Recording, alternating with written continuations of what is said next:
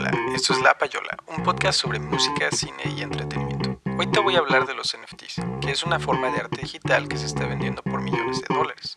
También vamos a hablar de cómo es que estas obras digitales están protegidas contra un simple copy-paste. Vamos a hablar del tamaño que tiene este mercado y de sus aplicaciones. Esto está muy relacionado con el tema de las criptomonedas y la verdad es algo súper emocionante. Así que quédate para averiguarlo, tómate un cafecito y comenzamos.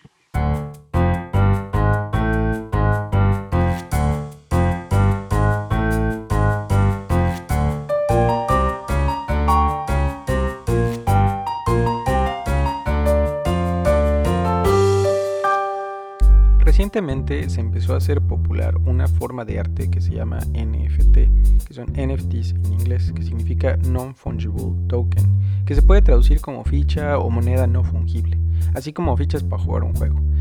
De hecho, eh, ya hay pinturas digitales, memes, tweets, eh, videos musicales que se están vendiendo como NFTs y se han vendido por millones de dólares. Pero tú te preguntarás, pero ¿por qué no habíamos hecho esto antes, no? Pues porque no teníamos la tecnología para hacerlo a gran escala. Ahora, antes de continuar con el programa, pues quiero decir que invertir en criptomoneda, como cualquier otra inversión, es riesgoso y uno puede perder lo invertido. Entonces, todo lo que voy a mencionar, pues no es un consejo financiero y tiene más bien fines educativos.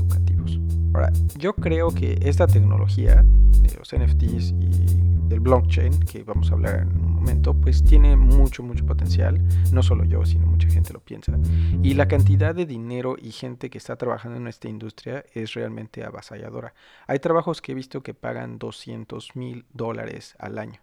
Eh, hoy en día se estima que el mercado de NFTs vale 35 billones de dólares. Esto es la suma del valor de todos los NFTs, o sea, como el valor de todas las pinturas digitales y de todos los objetos digitales que están ahí, que se están comerciando.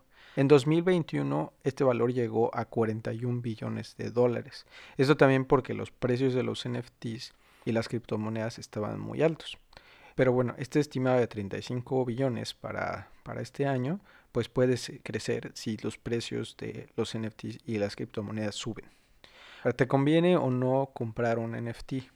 Bueno, pues comprar un NFT es como comprar unos objetos de colección u obras de arte, solo que son objetos digitales. Aunque ya se está pensando en NFTs que, por ejemplo, hagan referencia a objetos reales, por ejemplo, las escrituras de una casa, eso también se puede hacer.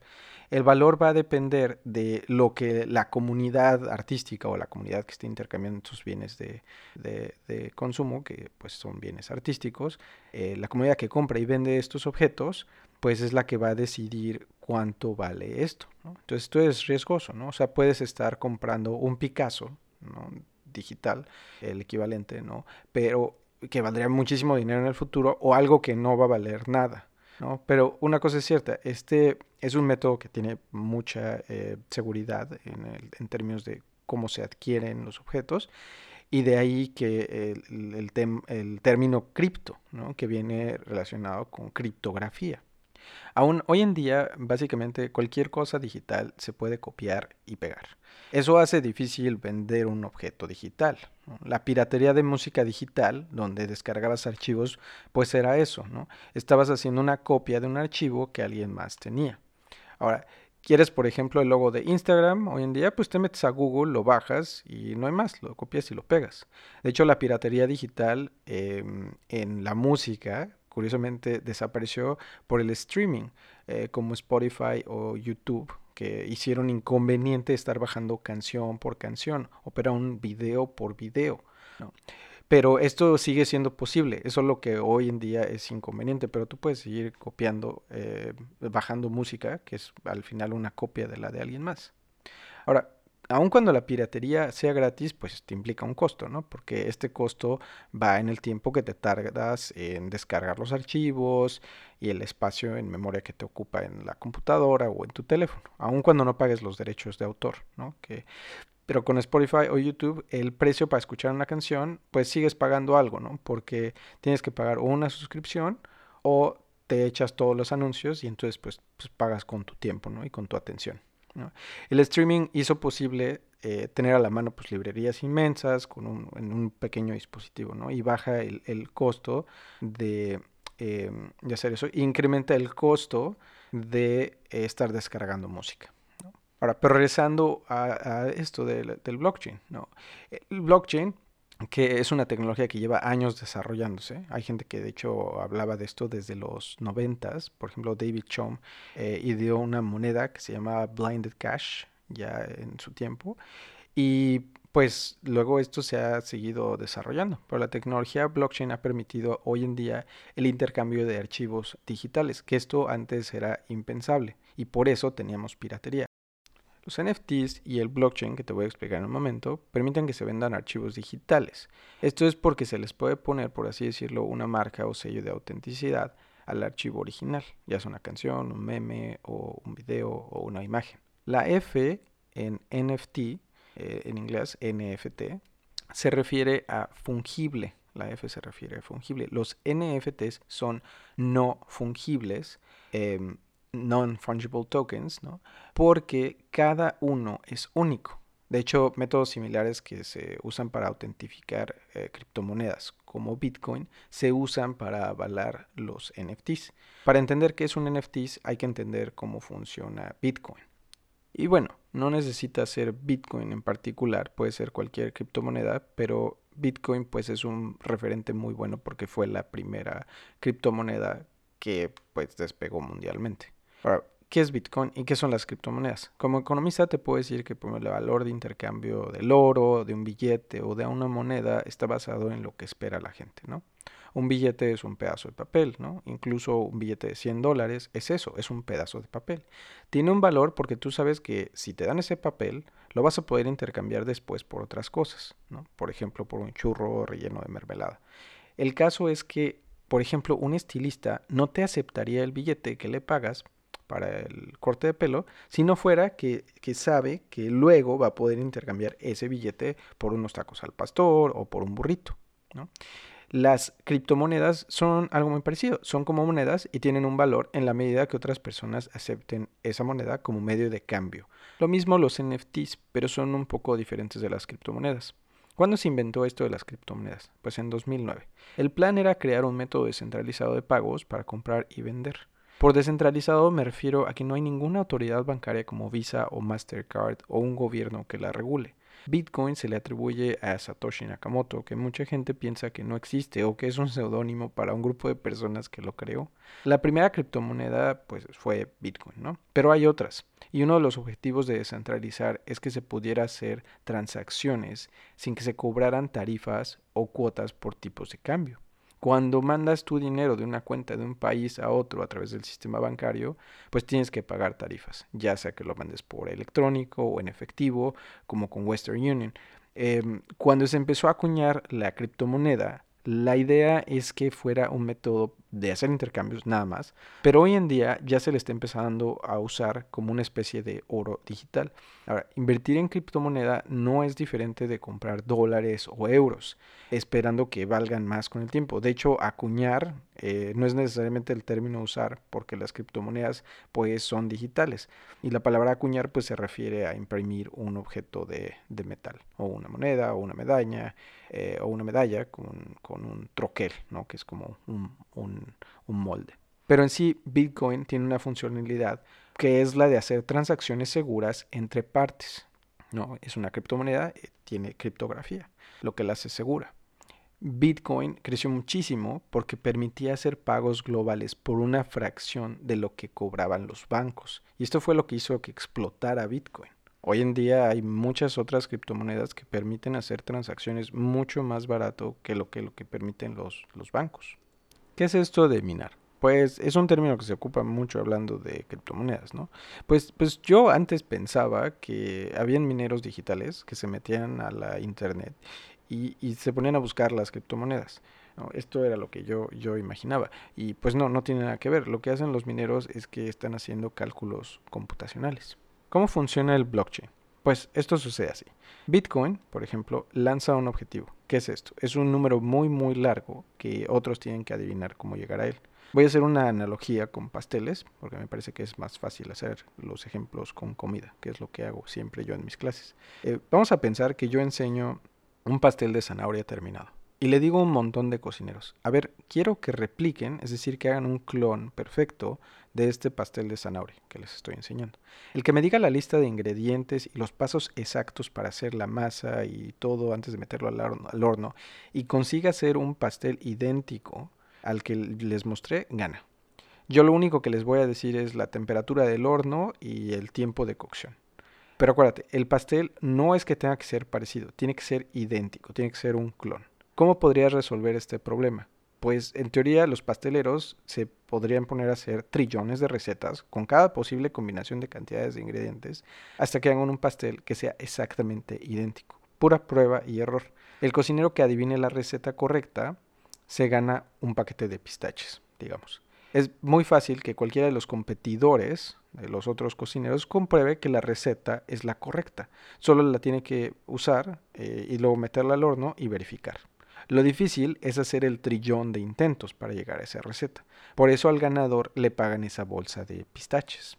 Bitcoin funciona algo así, lo mismo que las demás criptomonedas, y los NFTs usan sistemas similares al de Bitcoin.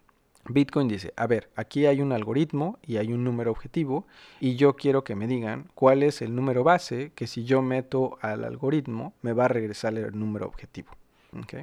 El primero que adivine eh, este número se lleva un cierto número de bitcoins. Con nuestra analogía, el horno es el algoritmo, el pastel de zanahoria terminado que les enseñé es el número objetivo, los pasteleros son los mineros y los pistaches son los bitcoins. Ahora, en la vida real, los mineros que yo llamé pasteleros no hacen esos intentos manualmente. Usan computadoras que hacen esos trillones de cálculos, prueba y error hasta que dan con el resultado el que gana se lleva un cierto número de bitcoins. Ahora, hay más detalles eh, de esto, pero esto es más o menos lo que necesitas saber como básico. ¿Cómo se compara esto con Visa o Mastercard? Bueno, cuando tú haces una transacción con tu tarjeta de crédito o débito, básicamente Visa o Mastercard verifican que tú hiciste la compra y reducen tus fondos. Esto para que si tuvieras, por ejemplo, 100 dólares en tu cuenta, no retires esos 100 dólares dos veces. Visa toma nota y avisa a tu banco que retiraste 100 dólares. Está centralizado porque Visa es la encargada o el encargado de hacer esta verificación. Cuando haces una compra con Bitcoin o cualquier otra criptomoneda, no hay alguien específicamente revisando. Lo que ocurre es que cuando alguien hace una transacción, se inicia una competencia para hacer un clon del pastel, como nuestra analogía. Y cuando tú haces una transacción con criptomoneda, pues se genera un pastel donde todos compiten por encontrar la receta a meter en el horno para hacer el clon del pastel de zanahoria objetivo. Y de ahí el que llegue primero se lleva un pequeño lote de Bitcoin, que nuestra analogía era una bolsa de pistaches. Con este proceso se verifica la transacción. Ahora, es descentralizado porque no hay un encargado como Visa de verificar la transacción. En lugar de esto, hay millones de personas que empiezan una carrera por verificar la transacción. Se le llama blockchain porque cada transacción que se verifica se va encadenando bloque por bloque y queda una historia de transacciones donde toda transacción ha sido verificada. Muy importante, los registros no pueden ser falsificados porque el libro que registra todas estas transacciones y las verificaciones se mantiene por miles de computadoras alrededor del mundo en tiempo real. Ahora, todos tienen copia de este libro y esto ayuda a que sea difícil que se hackee. Es muy difícil que alguien falsifique algo porque para encontrar la receta secreta de cada transacción se necesita hacer el trabajo con las computadoras y es un trabajo muy intenso. Si tú te inventas una receta falsa, y, la avientas como solución, otros verificadores se van a dar cuenta luego, luego de que es falsa y no va a pasar. La clave en el sistema es que la receta es tan precisa que la posibilidad de que le atines por casualidad es muy chiquita y aparte te quitaría la credibilidad como, como minero o en nuestra analogía como panadero. Las criptomonedas también permiten transacciones ilícitas, de hecho, y pues porque es un mercado descentralizado, fuera del control de cualquier gobierno. Aunque según esto, un, artículo de Forbes que ya corrobora que la verdad la mayor parte de las actividades ilícitas se hacen más bien con efectivo, aunque, aunque hay una pequeña porción de actividades criminales que se hacen con criptomoneda, pues es una fracción bastante chica y a la baja. En el caso de Bitcoin o cualquier otra criptomoneda, lo que sucede es que son fungibles. Es decir, yo te puedo dar mi Bitcoin e intercambiarla por la tuya y da igual, valen lo mismo, son intercambiables. Como un dólar. Si yo te digo, a ver, aquí tengo un dólar y te lo cambio por el tuyo, no debería haber ningún problema, a menos que tú sospecharas que mi dólar es de mentiras. No, pero, o sea, el billete de dólar que tienes en la bolsa vale lo mismo y es intercambiable por el dólar que yo tengo en la bolsa. Lo mismo pasa con Bitcoin o las criptomonedas. Son toques o fichas, pero son fungibles. ¿Te acuerdas que dijimos que los NFTs son non-fungible tokens? O sea que cada uno no son fungibles y son únicos, cada uno es único. Claro que yo te podría intercambiar un NFT de un gatito espacial por un NFT de un video musical, pero no son fungibles entre ellos, o sea, los puedes distinguir. Los bitcoins son como el dinero, un billete funciona igual que otro. Los NFTs eh, funcionan parecidos al Bitcoin en cómo se validan, pero son distinguibles y son no fungibles. Ahora, estos NFTs también usan esta tecnología de blockchain para verificar las transacciones que se hacen con estos objetos. De hecho, para los NFTs, la criptomoneda que se usa para hacer estas verificaciones o la más usada es Ethereum. Ethereum es una criptomoneda muy parecida eh, a Bitcoin, eh, pero tiene otras funcionalidades. Un NFT eh, no lo puedes solo copiar y pegar eh, porque está registrado y se intercambia dentro de un blockchain y tiene un sello de autenticidad. Entonces, aunque lo copies y lo pegues, no puedes copiar el sello de autenticidad. Entonces, pues esto lo hace muy conveniente para intercambiar arte digital. Christie's, por ejemplo, es una casa de subastas que es muy antigua, que lleva más de 250 años. Eh, ha vendido varias pinturas y de arte históricamente y recientemente eh, pues se lanzó a esto de los NFTs.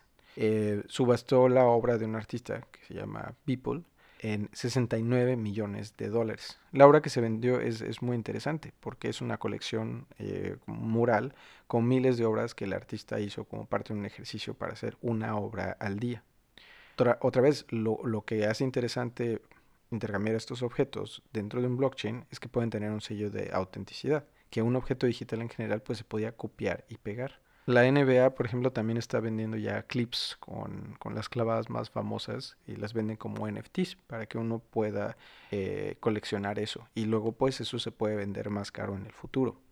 Eh, en realidad pues todo el arte digital se puede tokenizar, se puede hacer NFT. Eh, la verdad es que no hay límite. Em, y el precio pues puede ser alto, tan alto como la gente lo quiera pagar. Pepsi hace poco también sacó sus NFTs, Walmart está pensando y tiene planes de hacer esto. Em, y bueno, pues las transacciones que se han hecho para intercambiar NFTs pues van a la alza. De hecho, hay tantas transacciones en Ethereum que según un reporte reciente, el volumen de transacciones de 2021 por NFTs fue más alto que el volumen de transacciones de Visa. Esto es algo impresionante.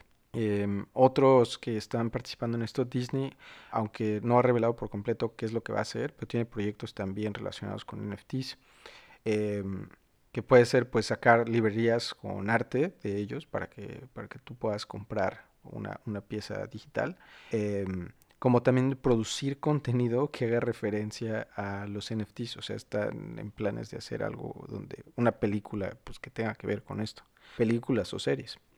Los NFTs pues generan un certificado de autenticidad, aunque los derechos de autor y comercialización son otra cosa. De hecho, para generar un NFT eh, de algo digital, uno tiene que tener los derechos de autor del arte.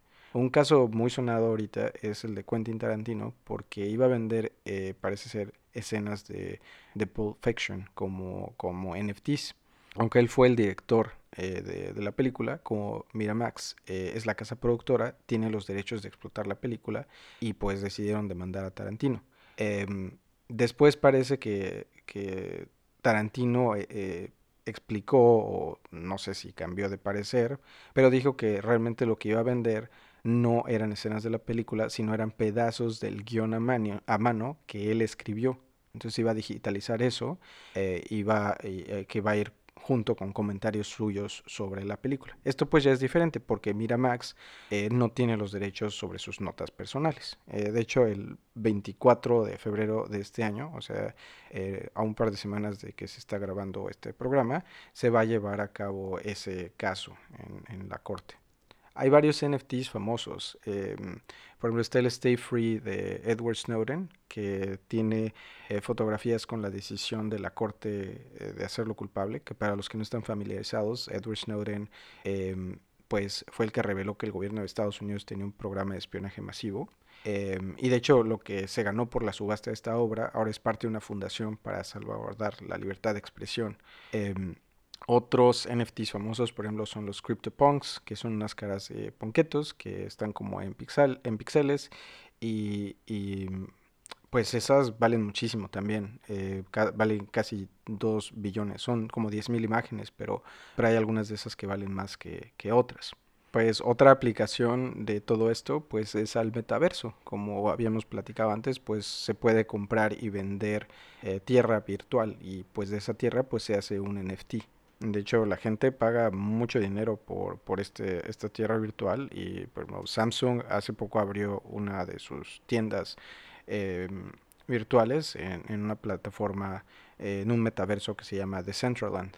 Eh, que ya habíamos platicado un poquito de esto en el programa de, realidad virtual, pero esto de Samsung pues es, una cosa nueva, es un, es un jugador muy grande que pues le está entrando. Eh, también, eh, pues esto no es cosa del futuro, la gente está comprando mucho de esto.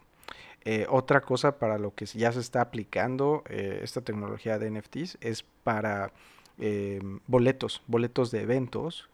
hay un, hay un, una criptomoneda que se llama Get Protocol y pues es parecido como a Ticketmaster, pero está bien padre porque lo que haces es que tienes eh, tu boleto, se convierte en un objeto digital, pues bueno, empieza ya como un objeto digital, tiene un valor y es intercambiable, pero incluso después del concierto, em, pues por ejemplo vas a ver a Bruno Mars y pues ese boleto digital pues puede valer mucho dinero en el futuro, pero tiene una aplicación todavía más interesante que es que evita que se revendan los boletos. Y esto pues es una cosa que le puede interesar tanto a los artistas eh, para que sus fans puedan ir a verlos em, a un precio asequible como para los fans. Entonces a mí me parece muy bonito que los NFTs y el blockchain pues pueda hacer este tipo de cosas.